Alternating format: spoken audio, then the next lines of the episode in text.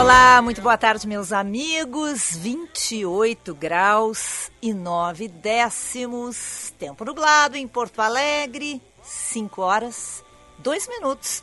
Agora é hora de você relaxar, se divertir, dar risadas com a gente, com Vicente Medeiros, Ana Cássia Henrich e comigo, Lúcia Matos. É hora do nosso Happy Hour, no oferecimento de FMP, Direito por Excelência, Direito para a Vida, e CHC, Centro Histórico Cultural Santa Casa, Cultura, Educação e História. Boa tarde, Vicente. Boa tarde, Ana.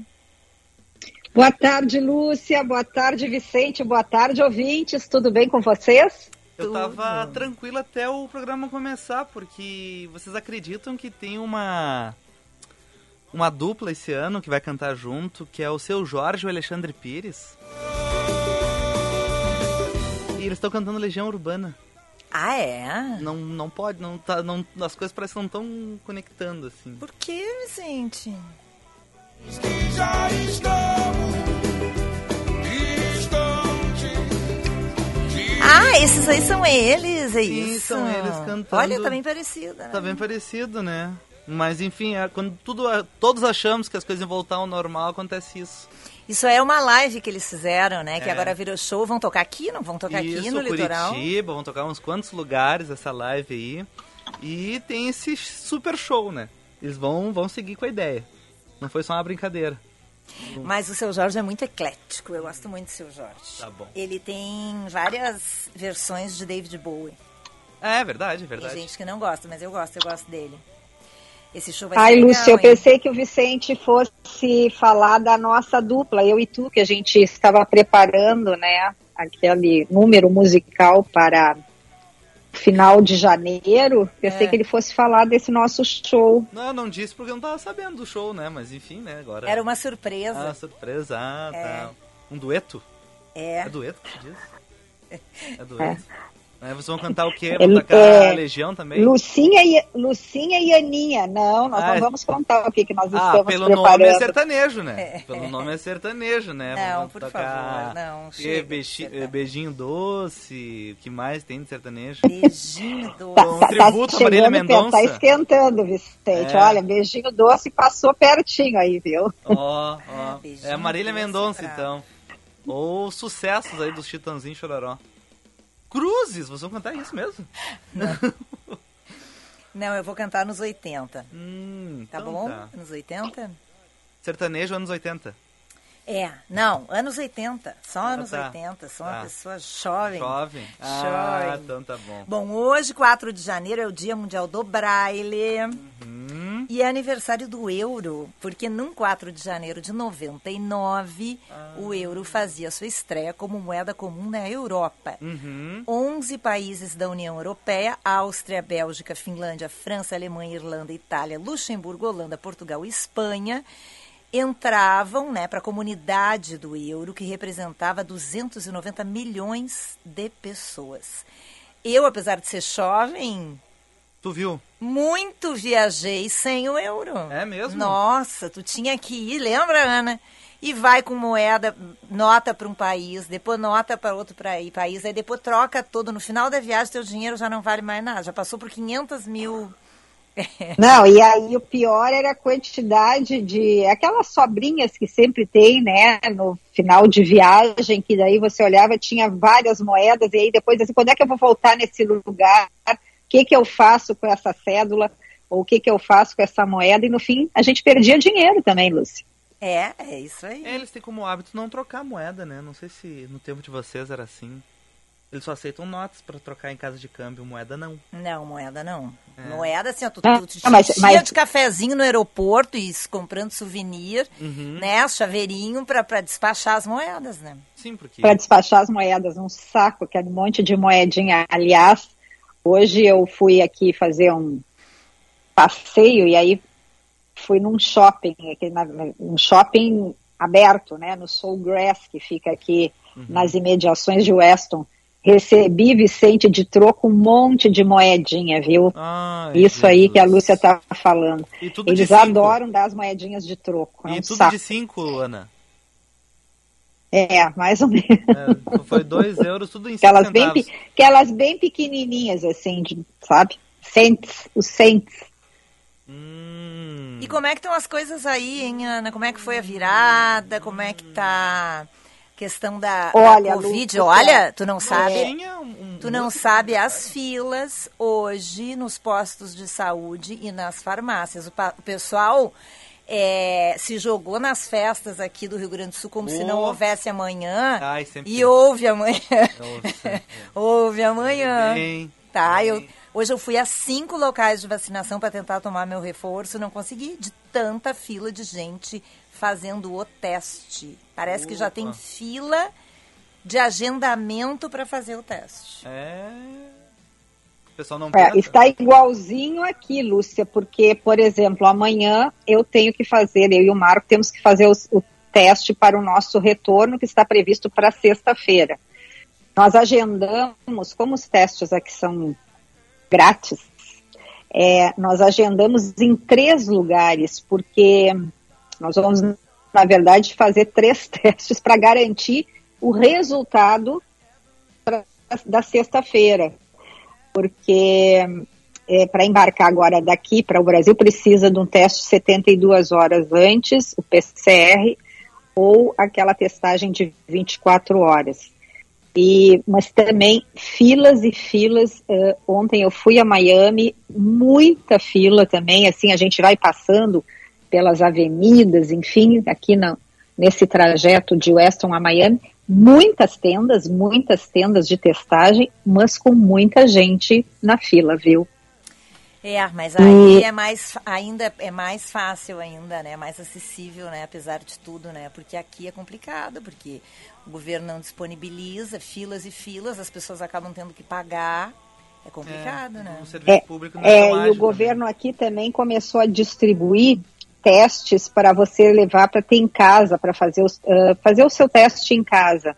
É, nós ah, foi na quinta-feira passada que nós também fomos para uma fila para pegar e aí ah, era doi- duas caixinhas por carro e cada caixinha vem dois testes, né? Então nós fomos em dois carros, na verdade nós já estamos aqui com quatro, se- se- é, oito caixinhas. Mas, para mim, por exemplo, esse teste não adianta eu fazer porque não vale para embarque. Eu tenho que fazer o teste, aquele que vem o resultado ah, por, por e-mail, enfim, oficial, é, de um É que o laboratório. que tu acaba recebendo Mas, é, ah, o, eu- é o de antígeno, né? Que tu consegue fazer o rápido, assim, tu coloca e faz. Mas o 100% é o PCR que tem que passar por um laboratório, por isso que não adianta. É, mas o que eu achei muito interessante é isso. Eles estão aqui eh, distribuindo esse teste aí para levar para casa. Gente, é uma coisa enlouquecida, assim, o que estão aqui fazendo de testagem, viu? Isso chama bastante atenção. Que coisa boa, né? Pelo menos as pessoas também têm essa garantia.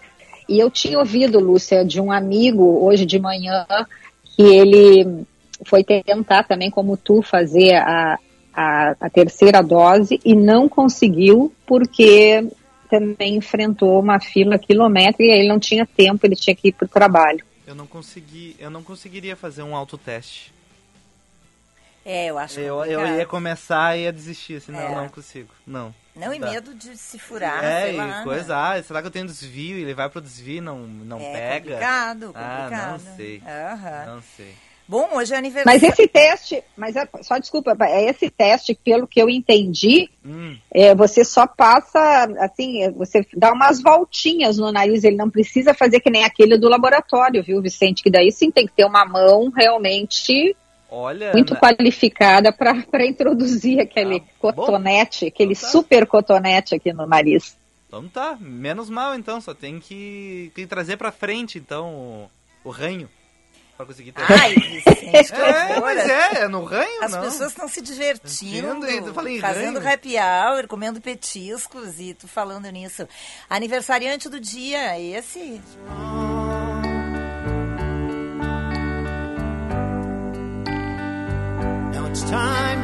Michael Stipe, Harry Ann. Como?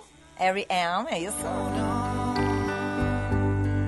Nasceu num 4 de janeiro, em 1960. Acho que ele não diria tão correto o nome dele. Então eu quero mandar um beijo pro Michael, quero mandar um beijo pra Silvana Maria Tonial, nossa ouvinte fiel. Encontrei com ela semana passada aqui em Porto Alegre e ela, nossa, falou muito a respeito do Happy Hour, ouvinte fiel do nosso Happy Hour. Um beijo pra Silvana e um beijo pro Jaime, que já está na nossa audiência.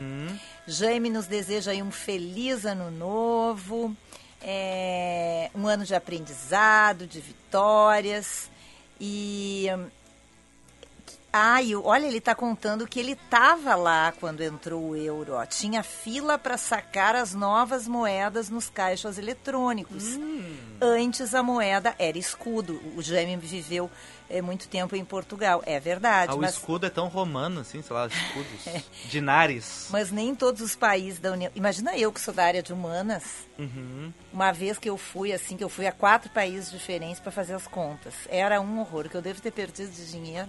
Ainda bem que até agora eu não, não, não sei qual é a conta que eu fiz. Ele está dizendo aqui, ó, tinha fila para sacar as novas moedas nos caixas eletrônicos. Antes a moeda era escudo, mas nem todos os países da Uni- na União Europeia têm o euro como moeda. É, sim, né? a- o, a- a- o Reino Unido não tinha, né? A Suíça também não tem. Mas era parte da comunidade europeia, mas não tinha, né? Isso. A moeda. A Suíça faz parte, mas também não tem. A Hungria também faz parte da União Europeia, mas não tem a moeda. É porque tem os estágios da União, né? É. Então tem aquela União, enfim, tudo, União um pouco, União menos. E hoje o Jaime está dizendo que faz 26 anos que ele renasceu de um acidente gravíssimo que ele teve. Cruzes. E ele agradece aos profissionais do Grupo Hospitalar Conceição e diz: doe sangue salve vidas. Muito bem. Importa- E é, uma, é um alerta importante que o Jaime faz, né? Porque nessa época do ano, gente, vai todo mundo para a praia, sai todo mundo de férias e faltam muitos, eh, eh, baixa muito os estoques de sangue nos hospitais. Sendo que né? eles já não eram muito altos, né? Porque, É. Enfim, mudou um pouco o hábito por causa da pandemia, e ficou toda essa situação. Bom, hoje a gente vai falar com a Ana Paula Valduga, diretora comercial e de marketing da Valontano Vinhos Nobres, é, porque a Valontano é a primeira vinícola gaúcha a usar o selo Eu Reciclo. E a Laura Medina, jornalista, traz hoje na sua coluna Mais Saudável o seguinte assunto: somos 90% micróbios. É, Olha, eu fiquei tão é, impressionada, eu tô também. curiosíssima com esse tema da Laura Medina hoje, com viu? medo. Como é que eu sou 90% micróbio? Eu tô com medo dessa coluna da Laura Medina. Então vamos pro intervalo para falar sobre vinhos, para dar uma aliviada. Depois a gente fala sobre micro- aliviada? micróbios. Quer falar só por causa que tem rãs e micróbios É, no mesmo é, programa? isso mesmo. Logo- É, a Lúcia, é, Vicente, ela chegou toda purificada. É, eu tô zen. novo eu, ano, hein? eu me purifiquei, eu Ah. pulei as sete ondinhas. Hum, então tá. Put it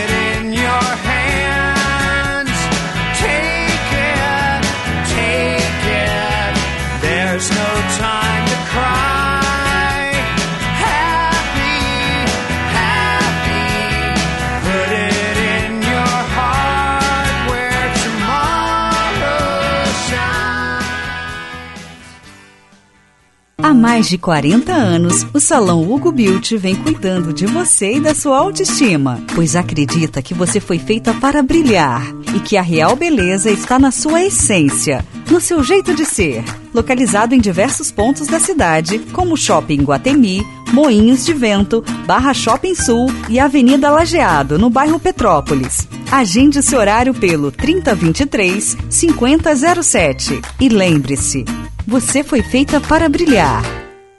Esta é pra você que vai ficar na cidade. Isso é tão bom.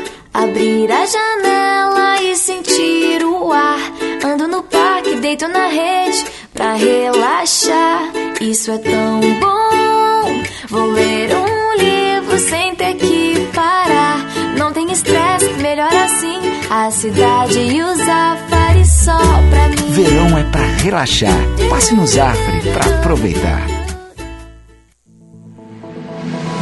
Última chamada para quem quer estudar direito na FMP, a melhor faculdade privada do Rio Grande do Sul. Vestibular em 18 de janeiro. Não perca tempo e venha para a faculdade que mais aprova no exame da ordem. Direito é na FMP.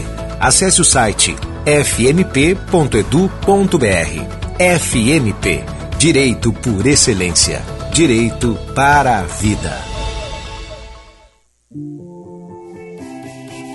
O Cindy Lojas Porto Alegre se preocupa com o bem-estar e a saúde de todos os seus associados. Por isso, contamos com um convênio de medicina do trabalho, na cobertura de atestado, consultas, exames e laudos. Preservar a saúde dos nossos trabalhadores é prioridade para continuarmos inspirando e transformando. Cindy Lojas Porto Alegre. Inspiração para transformar o varejo.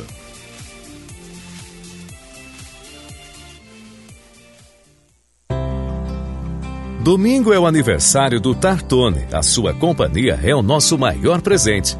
Você desfruta o melhor da gastronomia italiana. Aproveita as delícias do nosso cardápio e o brinde é por nossa conta, para comemorar esse dia tão especial. Esperamos por você. Tartone Restaurante, italiano de cardápio e alma. Bourbon Country, Galpão Food Hub.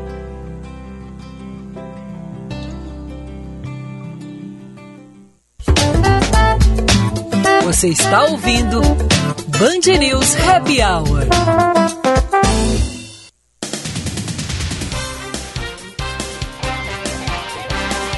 Cinco e 18, 28 graus 7 décimos, a temperatura. Esse é o Band News Happy Hour, num oferecimento de CHC, Centro Histórico Cultural Santa Casa, Cultura, Educação e História, e FMP Direito por Excelência, Direito para a Vida. Última chamada para quem quer estudar Direito na FMP, a melhor faculdade privada do Rio Grande do Sul. Vestibular em 18 de janeiro. Direito é na FMP. Acesse o site fmp.edu.br.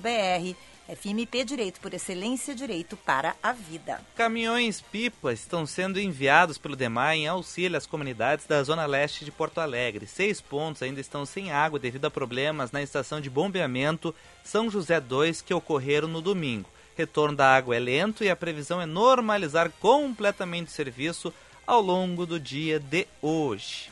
Calorão, sem água, eu acho que é fácil. Que delícia, hein? Eu acho que Ai, estão reclamando gente, demais. Parece verão no É. litoral gaúcho. É. Calorão, sem água e, e aquele negócio lá, as águas vivas. É, uf, É. uf, que delícia. Tá, olha só. Sério, muito sério. Hum. Receita Federal ampliou a cota de isenção de impostos para compras trazidas do exterior e compradas em lojas Duty Free. Agora, viajantes que entrarem no Brasil por fronteira aérea, marítima ou terrestre poderão trazer até mil reais ou quase seis mil reais, mil, mil dólares ou seis mil reais, dependendo da conversão do dia. Vai que o dólar chega a 7 também, vai a 7 mil reais. Gente, as pessoas não estão conseguindo viajar, nem ir, nem voltar com a Covid, mais Mas o eu euro. acho que tem alguém que vai voltar com um perfume. Perfume? Sim, vai passar no Duty Free, Ah, eu não quero perfume, eu tô- já tô trocando meu perfume por uns testes esses aí. Ah, eu ainda prefiro o perfume. Os testes esses aí que a, que a Ana tá conseguindo. Eu prefiro o perfume. Pegar Mas enfim, é uma posição minha, assim, né? Não precisa, assim, seguir. Não, perfume não dá mais Tá, pra mas- comprar, mas, mas eu, eu só quero saber, Vicente Medeiros, Oi. qual é a grife que tu qual é a grife? Me dá umas duas ou três opções, porque eu vou pegar a mais barata, obviamente, né? Ah, Ana, eu confio muito no teu taco. Vai, eu confio assim na tua. tu olhar assim, esse perfume traduz o Vicente. Que medo. Cuidado. Que medo! Eba, me arrependi. já. Ai, que perigo. Me, me arrependi. Meu Deus, repensa, Ai, meu Deus. repensa. Repensa. Bom, vamos Bom, lá. Vamos, vamos, vamos.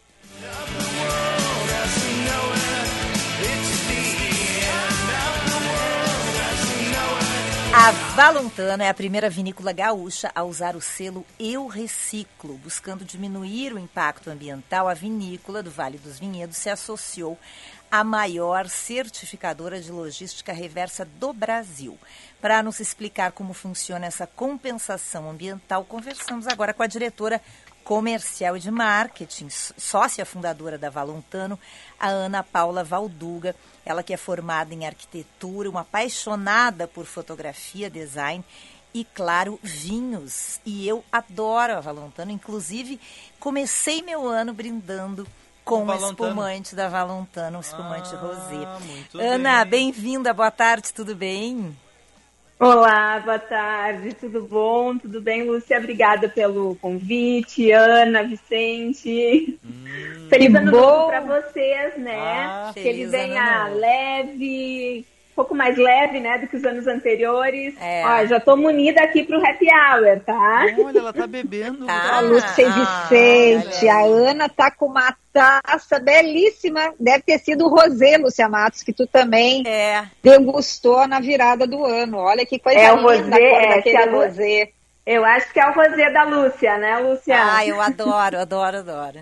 E Legal. Gosto muito, acho muito, Muito bom. bem. E eu quero lembrar aos ouvintes que a gente está aqui no- na nossa live no YouTube, é, Band RS, clica ali no, na Band RS, entra no, acessa o nosso canal e clica na fotinho do Happy Hour. Você vai nos acompanhar ao vivo e em cores pelo YouTube. Quem quiser pode mandar recadinho para lá e quem quiser pode mandar pelo 998730993.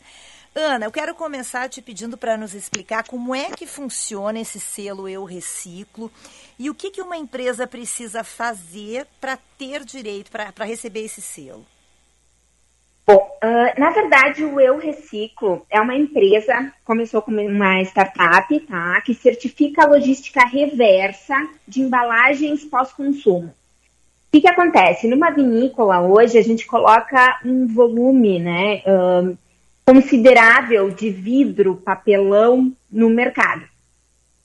E ah, a gente sabe que hoje no Brasil existe uma política nacional de, de resíduos, né, de resíduos sólidos, e que a gente deveria respeitar, não é uma, uma lei formal, mas que a gente deveria pelo menos fazer a compensação, a logística reversa, né, para uma compensação ambiental, de no mínimo 22% dessa, eh, desse volume de lixo gerado, né? E no final é lixo, né? A gente tem uma garrafa, dificilmente a gente vai fazer um, um, um reuso dela, né? Então, ah, a gente ah, fez essa parceria com a Eu Reciclo, que é uma empresa hoje vinculada já a 4 mil, cerca de 4.500 marcas no Brasil, e que faz ah, uma, uma compensação, né? Ela tem uma, ela promove, na verdade, a formalização do setor de reciclagem. Então, ela vai fazer uma compensação em massa, né, desse volume, ela recicla, ela ah, possibilita a reciclagem desse lixo que eu estou colocando no mercado com a minha empresa. Né? Ah, Resumindo de uma forma ah, sim- simples, é isso, né? Quer dizer, essa, essa logística reversa, a empresa paga para manter, para ajudar a, a sustentar essa, essa indústria de reciclagem, digamos assim, é isso? Isso. É, ah, a- a- na verdade, a Eu Reciclo ela tem parceria com as empresas de reciclagem ah, em vários estados do Brasil, né? E, e acho que uma das principais questões que eu acho muito importante é que eles têm parceria com operadores homologados e que promovem a formalização desse setor, que a gente sabe que é um setor bastante informal né? Então, com a homologação, com eh, uma forma de, de formalização, não, ah, ah, o, o trabalho deles não tem um impacto só ambiental, também tem um impacto social. né? então, a gente está falando hoje que a Valontano está fazendo a compensação, nesse primeiro momento, de 50% de todas as embalagens colocadas no mercado. Nossa. né? Então, essa parceria permite que essa empresa faça ah, esse trabalho junto aos operadores de, de, de reciclagem. Isso é muito interessante, Lúcia, Vicente e ouvintes, porque eu não sei se vocês lembram, a gente já falou aqui, eh, segundo o Fórum Econômico Mundial, eh, os, os consumidores hoje, enfim, as pessoas, eh, elas elas estão com muitas exigências, né? Eh, então, por exemplo, elas procuram lugares que podem contribuir com as comunidades quando elas vão fazer uma viagem e elas buscam também eh, empresas quando elas vão consumir que tenham ah, um olhar para sustentabilidade.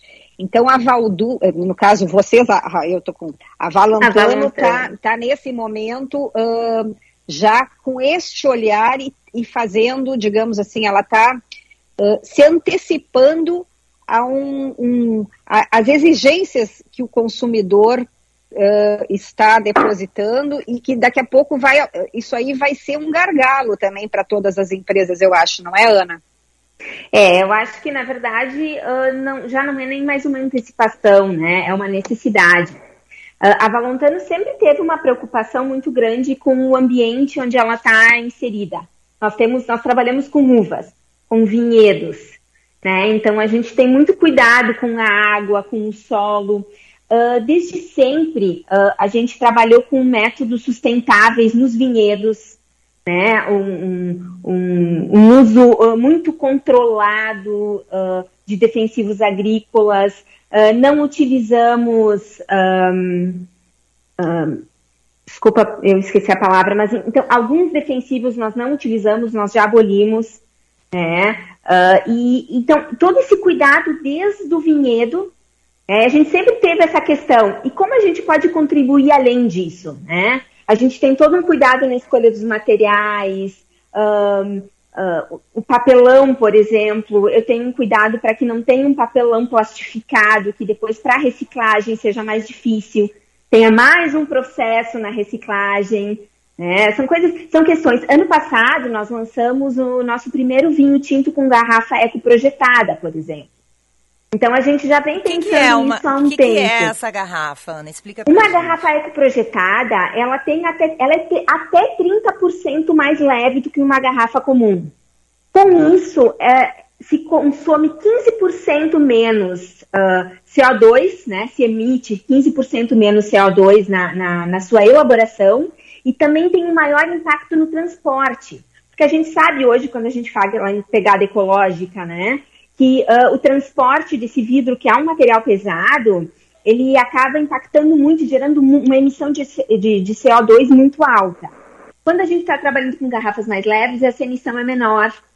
Então, são materiais, inclusive, mais fáceis para reciclar, ah, mais rápidos para serem produzidos, porque ele tem- eles têm menos vidro. Então, nós estamos já migrando, a partir do- da metade do ano passado, para o uso de garrafas ecoprojetadas com essa, essa, essa intenção também de uma menor emissão de CO2 né, na, na, na produção.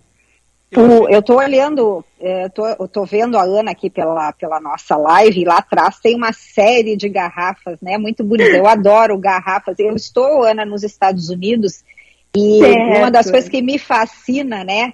É quando eu vou no supermercado aqui, é claro, vou. Primeiro que tem quantidade de produtos e coisas que a gente não tem aí no Brasil, então a gente fica meio, né, assim, Claro. é, paralisado olhando tanta coisa. E, e tem me chamado a atenção aqui as garrafas dos vinhos, porque, enfim, uma enormidade. E eu tenho visto muitas garrafas, é, até comprei a semana passada aqui um, um vinho rosé, pela garrafa. Graças a Deus o vinho era bom, né? Mas eu escolhi pela garrafa, porque a garrafa depois ela se transforma num vaso. Então eu tenho Claro. visto assim muitas garrafas aqui que eles estão, muitas ah, assim que, que ela tem uma outra utilidade depois de- do consumo do produto. Isso é uma Sim. tendência? Ah, na verdade, ah, tem duas questões aí. Eu acho que tem uma questão muito importante, sim, que é tu possibilitar o reuso da garrafa. Só que a gente sabe que a quantidade de pessoas que vão fazer o uso dessa garrafa depois é muito pequena. Então, eu não sei se isso realmente tem um impacto nesse lixo gerado, né? Só que tem uma questão. Hoje no Brasil, vou falar como produtora de vinhos no Brasil, é muito difícil comprar garrafas diferentes. Se a gente tiver que usar uma garrafa muito diferente, nós vamos ter que importar da França, da Itália. E aí a gente está falando de uma garrafa vindo de navio de um outro país. Eventualmente é válido, mas eu não faria isso com todos os meus vinhos. Porque eu acho que tem uma questão bastante complicada aí na, na- na- na- nesse transporte, né? No, no gasto energético nesse transporte.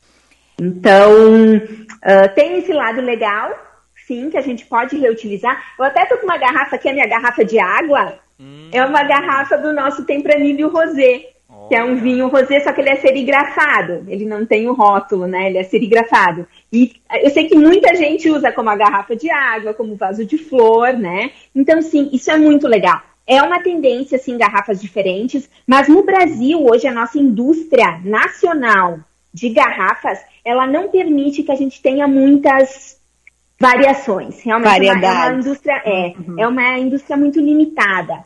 Então a gente acaba tendo que ou optar por uma garrafa super cara, ah, importada de fora, ou a gente utiliza essas garrafas brasileiras né, toda essa, essa questão de. eh, a gente tem indústria de, de garrafas aqui no sul, então facilita né, a gente comprar daqui, o transporte é menor.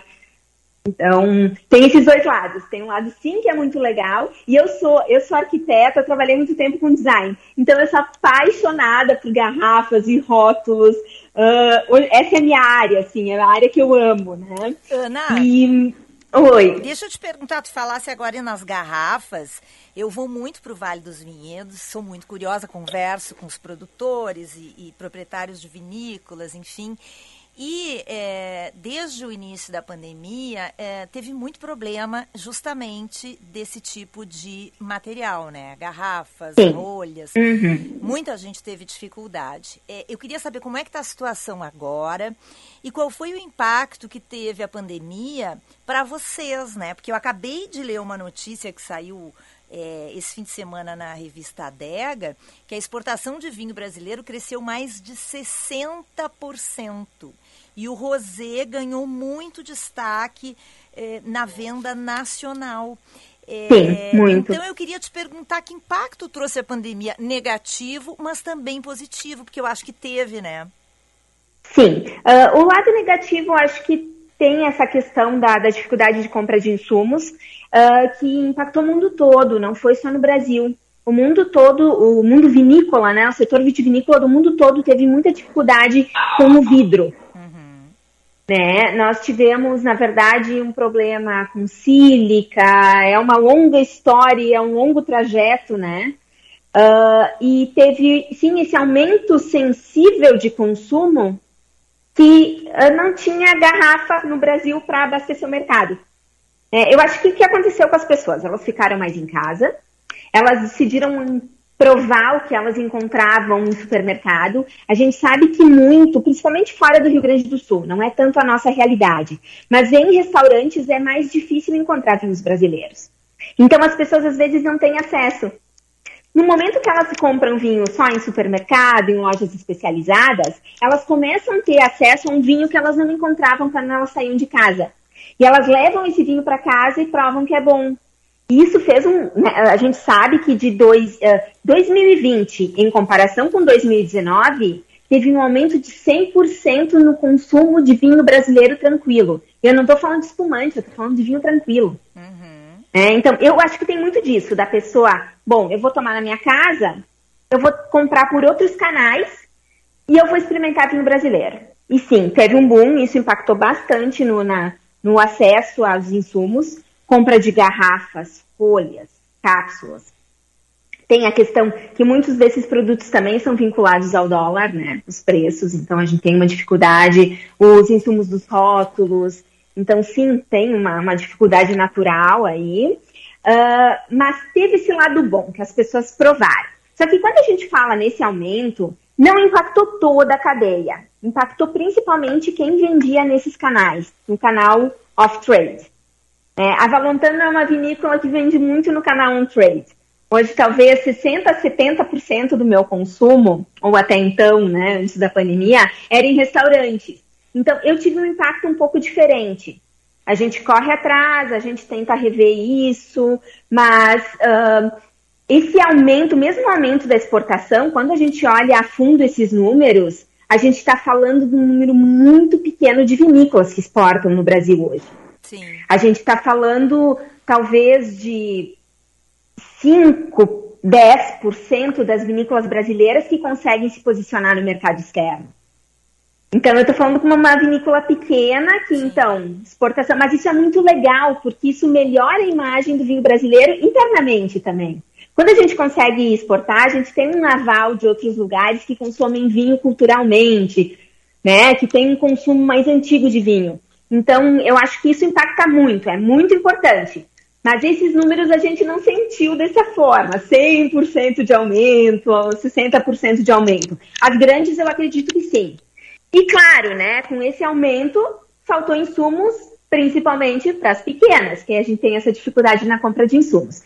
Por exemplo, garrafas transparentes, né? Eu tô aqui com um espumante rosé, que é o nosso primeiro espumante com o selo Eu Reciclo, né? Que é um rótulo lançado agora em dezembro. Muito difícil de comprar garrafas. As vinícolas estão comprando com um ano de antecedência. É, ah, a gente sabe que faltou potes de vidro para a indústria de, de conservas. Né, que teve uma falta enorme de vidros transparentes para quem ah, trabalha com azeitonas, pepinos. Tem casos clássicos aí na área de marketing, né? Não, não sei se vocês acompanharam, mas. Ô, Ana, É, tem uma ô, ouvinte. Ana, uma curio- tem- só deixa eu fazer uma pergunta de uma ouvinte, Tá, Ana, claro. que ela tem a ver Claro. com esse assunto da- das garrafas. A nossa ouvinte Lúcia, ela pergunta se, se garrafas retornáveis não seriam interessantes, se não poderia haver uma campanha. Ah, eu tava pensando nisso, porque normalmente. Enfim, a Ana trouxe essa questão porque não adianta só o colocar o lixo no lugar certo, também comprar a- que agrida menos o meio ambiente é super importante. E eu fico sempre com essa Exato. dúvida do, ah, o que que eu faço com a garrafa? Uma garrafa tão bonita, às Pois vezes é, não mas, quero usar, o que, mas que eu faço? com um país do nosso tamanho, será que isso é viável, hein? É bem difícil, gente. O Brasil é muito grande, então essa, essa logística do retornável, nós estamos estudando bastante isso, porque apareceram algumas ideias, algumas demandas, ah, e realmente é bastante desafiador. É um desafio muito grande, mas ah, a gente está estudando hoje algumas viabilidades, né? Hoje, se eu colocar uma garrafa no mercado e eu vendo lá, por exemplo, não preciso ir tão longe, vamos para Minas Gerais. Como eu recolho essa garrafa? Tem marcas que conseguem fazer isso, e a gente tem, né, histórico, por exemplo, da Coca-Cola, que tinha garrafa retornável, acho que eles colocaram no mercado. Só que tem indústrias espalhadas no- em várias regiões do Brasil. Então, para eles, essa logística, eles têm os pontos de venda principal, né, os pontos principais. Então, a pessoa compra no supermercado, devolve no supermercado. Isso é muito legal. A gente fez isso quanto tempo, né? Com a cerveja, com os É, refrigerantes. ah, década de 80, 90. A gente fazia isso. Então, está se estudando a possibilidade de voltar a fazer isso, porque é importante, mas para empresas pequenas que não têm pontos de venda formados, é muito difícil de fazer essa coleta. Principalmente quando ah, eu vendo em restaurantes, é, é muito espalhada a minha venda. E o Brasil é enorme, né? E às vezes o custo dessa, o custo ambiental, não estou falando nem só de custo financeiro, o custo ambiental de transportar essas garrafas de vidro de Minas Gerais de volta para o Rio Grande do Sul é muito alto. Por isso a compensação ambiental hoje, em países de dimensões continentais, como é o Brasil, é a melhor opção porque tu está compensando ambientalmente a mesma massa de lixo que tu produz. Não exatamente a mesma garrafa, mas ah, esse volume, né? Que ficaria muito, que ficaria inviável eu voltar com essa embalagem para a vinícola aqui no sul. Por isso já o nome, né? Compensação. Compensação É. ambiental, isso. E é uma logística reversa, né? Não é uma logística ah, tradicional. Eu mandei, eu coleto e trago de volta. Isso realmente é bastante complicado. Mas estamos estudando algumas coisas. Quem sabe para É, eu, eu tenho, a minha pergunta era sobre a questão dos rótulos e da serigrafia, é, da garrafa serifada ali, né, que tu falasse. É, isso aí também tem a ver com a sustentabilidade ou é só uma questão estética? Olha, na verdade, hoje numa, numa reciclagem de vidro, quando se faz a moagem do produto, é muito fácil separar o que é plástico e o que é papel. Né? Então, ah, o rótulo não tem um impacto muito importante.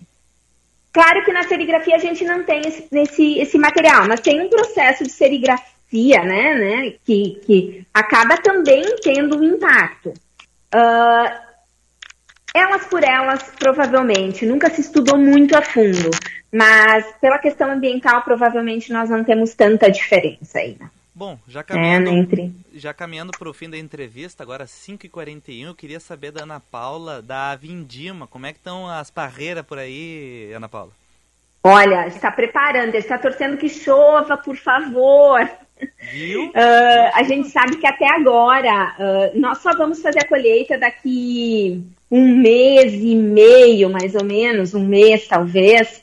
Ah, mas a gente já está um pouco preocupado, né? Essa noite choveu bastante, graças a Deus, mas a gente está acompanhando a uva, a- as uvas de mesa, que são as precoces, que ficam prontas no final do ano, em janeiro, e já se fala em perdas de 50% por causa da seca. Então eu poderia dizer, ah, tudo uma maravilha, mas eu não vou conseguir porque realmente a gente está num momento tenso, né? A gente não teve uma primavera tão chuvosa quanto a gente precisaria. A gente não precisa de primaveras muito chuvosas. Mas quando a gente fala no ciclo de um ano da videira, tudo tem que funcionar mais ou menos bem, né? E setembro foi muito seco, né? A partir de setembro. E as uvas precisavam realmente um pouco mais de chuva. Mas ainda não posso dizer, porque como as uvas são. ah, As uvas não estão prontas para colheita, ainda é possível que se reverta nas uvas viníferas. Então agora é só expectativa. É acender muitas velas. Nós né? também. É, é verdade. É, porque a gente vem de dois anos muito bons, três anos até. As últimas safras foram excelentes. A gente sabe que a safra 2020 foi uma safra espetacular, né? Em todo o Rio Grande do Sul. E 2021 foi muito boa também. E agora a gente realmente está esperando. Não, não tenho muitas notícias ainda, mas Oremos. vamos, oremos, oremos, Oremos. exato. Segue nos mantendo informados por aqui. do Por setor. enquanto a gente fica aproveitando no calorzinho, né, do verão, tomando um espumante e na torcida. Daqui um mês a gente volta a conversar. Lúcia, Vicente, eu não sei se vocês eh, observaram, mas a Ana Paula também está com uma taça mais alongada, não é a flute, né? Que ela está É, degustando ali do seu espumante. É Isso aí agora, olha Que só, nem o Michael olha essa Valer nos taça, Ana. orienta, né? Criando polêmica. Eu adoro uma taça maior para espumante. Ah, eu gosto principalmente para espumantes mais complexos ou espumantes mais frutados. Que aí ah, ah, o aroma sobe mais, assim, ele se espalha mais. Eu curto muito, né? Pois é, Então eu disse, ó, já vou, já vou plantar polêmica chegando com uma taça diferente do, do previsto, né? O nosso colunista de vinhos, Michael Valer, já nos ensinou esse truque, entendeu? Isso, É, isso. Principalmente eu optaria até por um Natur, um espumante champenoise, mais complexo realmente. Mas esse espumante rosé ficou muito legal nessa taça. Aprovadíssimo. Muito bem. verão, uma ótima pedida. Ana Paula Valduga, sócia fundadora, diretora comercial e de marketing da Valontano Vinhos Nobres. Parabéns pelo selo aí, eu reciclo. Muito obrigada. Parabéns pelo trabalho e sucesso aí nesse novo ano. Que 2022 Muito obrigada seja muito por bom. me receberem e um ótimo ano para vocês também. Valeu. Tchim, abraço. tchim. Tchim, tchim. Tchau. Olha, quem quiser acompanhar as novidades da Valontano, só seguir no Instagram, arroba Valontano com dois L's. Obrigada.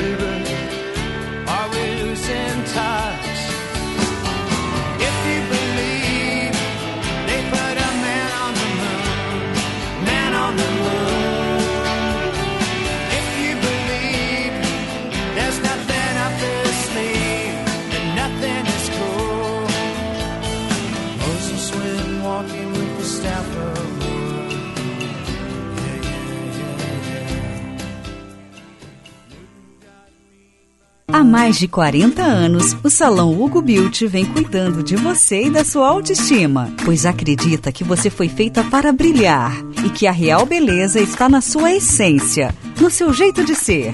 Localizado em diversos pontos da cidade, como Shopping Guatemi, Moinhos de Vento, Barra Shopping Sul e Avenida Lajeado, no bairro Petrópolis. Agende seu horário pelo 3023 5007 e lembre-se, você foi feita para brilhar. O ICP atua há 11 anos desenvolvendo pessoas e facilitando negócios, de forma presencial ou online. Para desenvolvimento individual, oferece coaching, mentoring e supervisão. Para grupos ou in company, oferece programas com diferentes temas e profundidades, além de team building e coaching de times. Agende uma conversa de descoberta para juntos desenharmos sua trajetória de desenvolvimento. Siga arroba ICP Poa. Ministério do Turismo e Centro Histórico Cultural Santa Casa apresentam CHC Conecta. Cultura, Educação e História na sua tela. Acesse youtube.com barra CHC Santa Casa e assista a conteúdos exclusivos. Uma programação variada para você aproveitar de onde estiver e quando quiser. CHC, Centro Histórico Cultural Santa Casa. Cultura, Educação e História. Confira a agenda em chcsantacasa.org.br. Domingo é o aniversário do Tartone. A sua companhia é o nosso maior presente. Você desfruta o melhor da gastronomia italiana. Aproveita as delícias do nosso cardápio e o brinde é por nossa conta, para comemorar esse dia tão especial. Esperamos por você. Tartone Restaurante, italiano de cardápio e alma. Bourbon Country, Galpão Food Hub.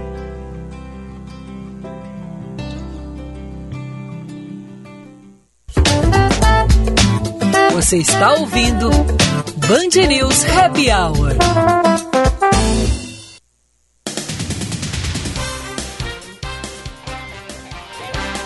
Cinco e quarenta e sete, 28 graus, 3 décimos, de volta com o Band News Happy Hour, oferecimento de FMP, Direito por Excelência, Direito para a Vida, e CHC, Centro Histórico Cultural Santa Casa, Cultura, Educação e História. A partir de hoje, a Avenida Nilo Peçanha ficará bloqueada no sentido bairro Centro, no trecho entre a Avenida Teixeira Mendes e a Rua José Antônio Aranha, em razão da sequência das obras de execução de macrodrenagem do Arroio Areia. Os agentes da EPTC vão monitorar a circulação para orientar os motoristas. Essa informação minha mãe vai odiar porque ela frequenta um hospital ali perto da Nilo. Sabe? Aquele grandão assim. Não. Na Nilo, É. Peçanha. É. Perto do Bourbon Country. Sei. Isso, sei. dá em frente, Aham. né? E sempre fica um horror o trânsito até lá. Então já vai odiar, porque vai demorar pra chegar. É. Porque das quatro faixas teremos duas. É, esses dias eu passei por ali, tá bem complicado. É, enfim, vamos lá. E olha só, o tenista sérvio Novak Djokovic viajou hoje à cidade australiana de Melbourne para disputar o Aberto da Austrália. Ele não tomou a vacina e declarou nas redes sociais que o governo local lhe deu uma concessão, uma permissão de exceção para jogar o primeiro grande torneio de 2022 sem apresentar o comprovante vacinal contra a Covid-19. A organização do torneio exige que todos os participantes comprovem ter se vacinado contra o coronavírus. Ou seja, não basta ser um super atleta ah, conhecido e rico para não ser idiota, né? É, não, nem um pouco. Não, não precisa, né? Aliás, olha, Olha, nem vou falar nada. Olha, olha, Nem- olha. nem Vamos falar fa- de... Me lembrei do futebol agora, mas nem Ah, vou é. falar nada. Vamos falar de micróbios. Mais saudável com Laura Medina. Muito boa tarde, querida Laura. Feliz ano novo. Muito obrigada por estar conosco neste dia de hoje, né, nesta primeira semana aqui de janeiro de 2022. E conta pra gente que história é essa de somos 90% micróbios? Favorados. Oi. Oi, querido. Feliz 2022 para todos, para os nossos ouvintes também. Olha que coisa nojenta, né? 90% micróbios. Não é meio nojinho isso? É, assim, não é totalmente à vontade, né? Mas tudo bem, né? Pois bem. É, mas o que, olha, nós, e assim, não somos apenas formados de carne, osso, sangue, músculo, mas também de bactérias, fungos. E acreditem, tá?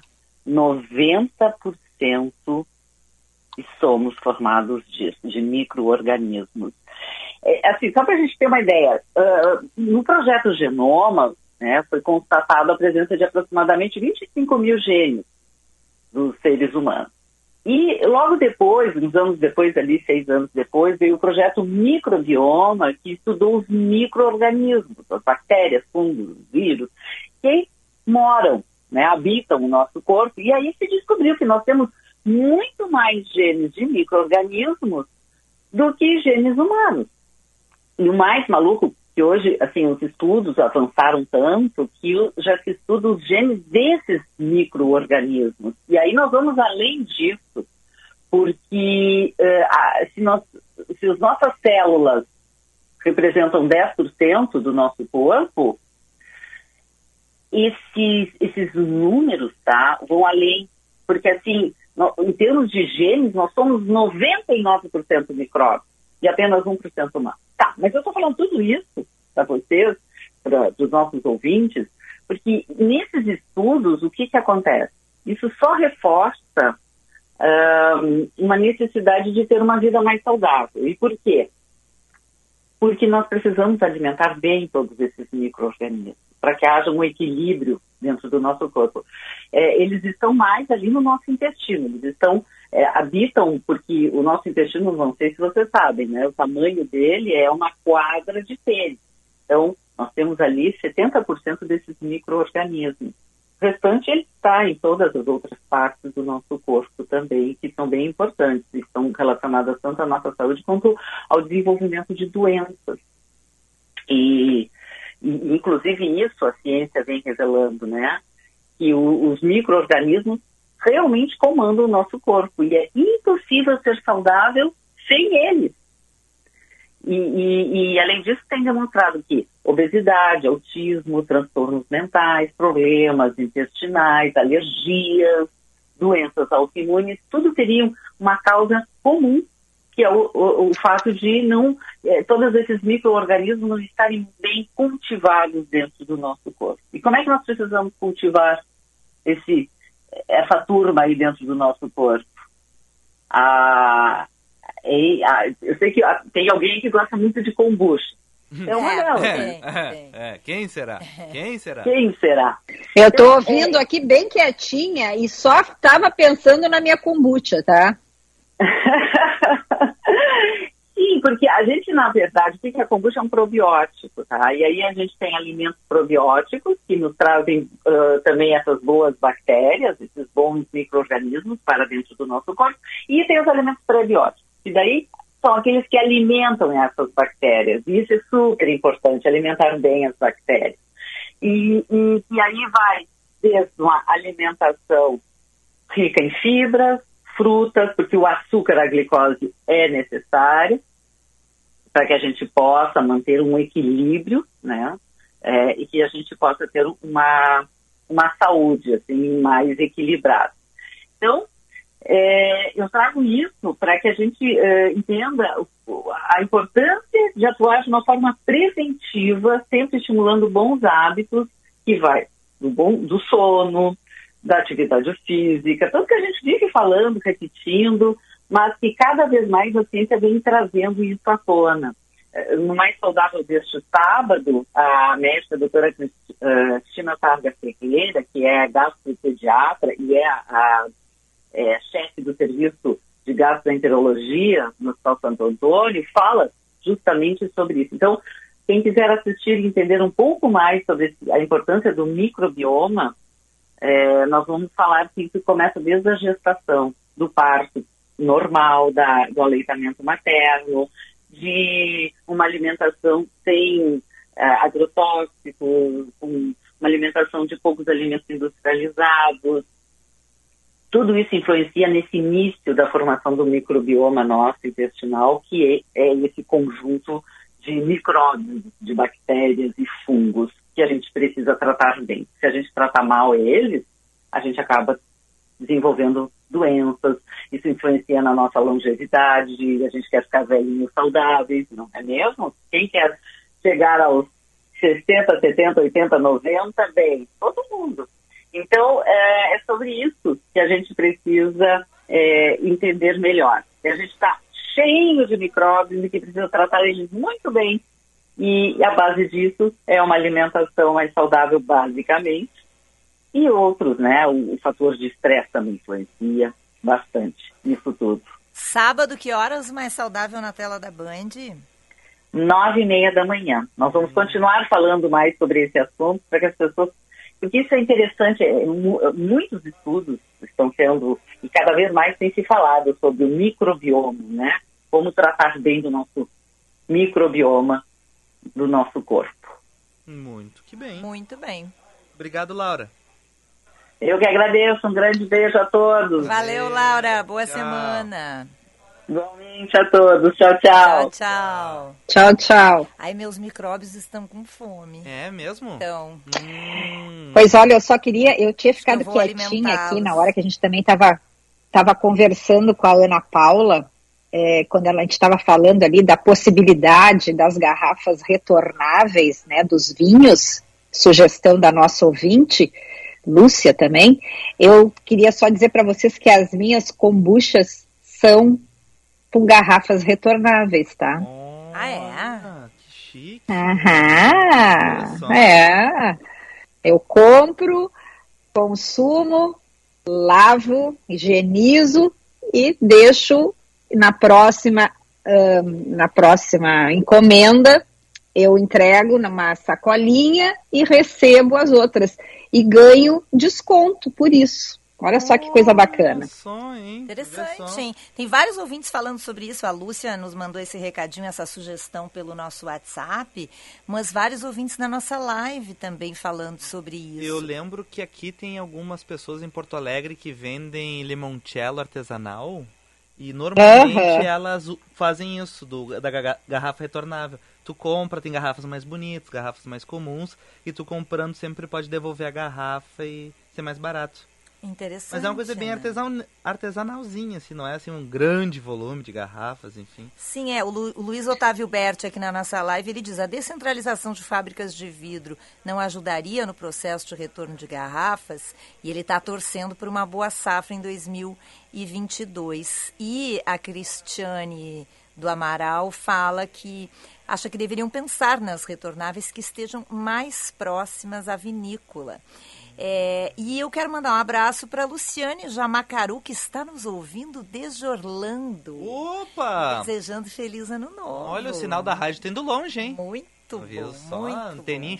Um beijo para Luciane, tô bem pertinho de ti aqui em Weston. Três horinhas a gente tá de, de, de distância. Que tal? Ô, Lúcia, tu falou sobre as lombrigas e fome. Eu queria só trazer um negocinho Não, interessante. bactérias. Eu sou uma mulher Bactérias. fina. Eu tenho. Como é micro? Como é o nome? Lombriga. Bioma? Como é que é o nome? É microbioma Uma que ela flora falou? intestinal, microbiomas. É, micro- microbioma. É, não Olha me vem só. com lombriga. Aí que o outro vem com lombriga, É. Lúcia. Nossa, que Não, olha, te barbaridade, um hein? negócio. Levantamento do iFood, tá? Apontou os líderes Ai, Vicente. pedidos Ai, no Vicente, delivery. eu tô com medo hoje, tu Tá. tá meio nojento. Quem é que ganhou? Líder de pedido no delivery. Quem? Quem? Alguém chuta? Palpites? Palpites? Sushi. Não. Ana. Já. Ai, não tenho ideia, Vicente. A maioria Não das pessoas responde pizza, mas é hambúrguer. Ah. Hambúrguer é o campeão de pedidos no iFood. E por incrível que pareça, tem o açaí muito bem colocado. E eu fiquei naquela. Porque o açaí é o oitavo. O, a comida japonesa, enfim, é o sexto. E, o, e a marmita é o sétimo. E a pizza ficou em nono lugar. E o açaí, como, como assim o pessoal pede mais açaí que pizza? E eu fiquei conhecendo, descobri que alguns amigos, eles têm como hábito pedir em determinados horários, um grupinho, e todos pedem açaí.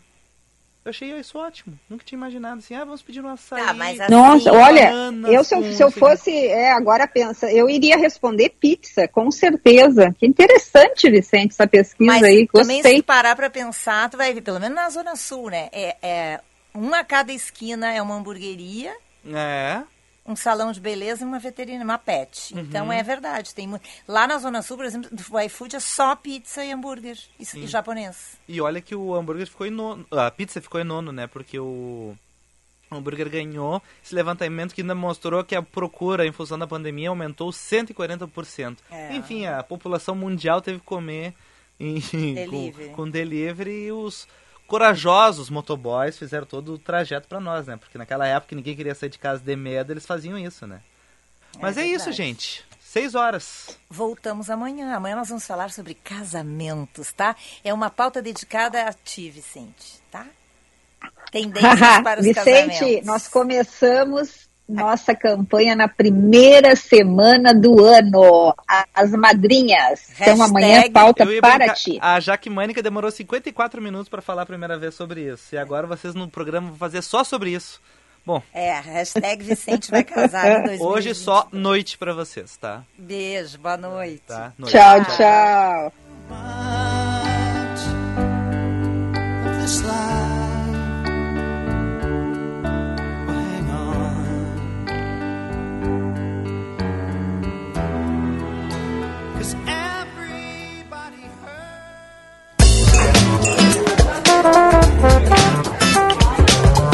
Você ouviu? Band News Happy Hour.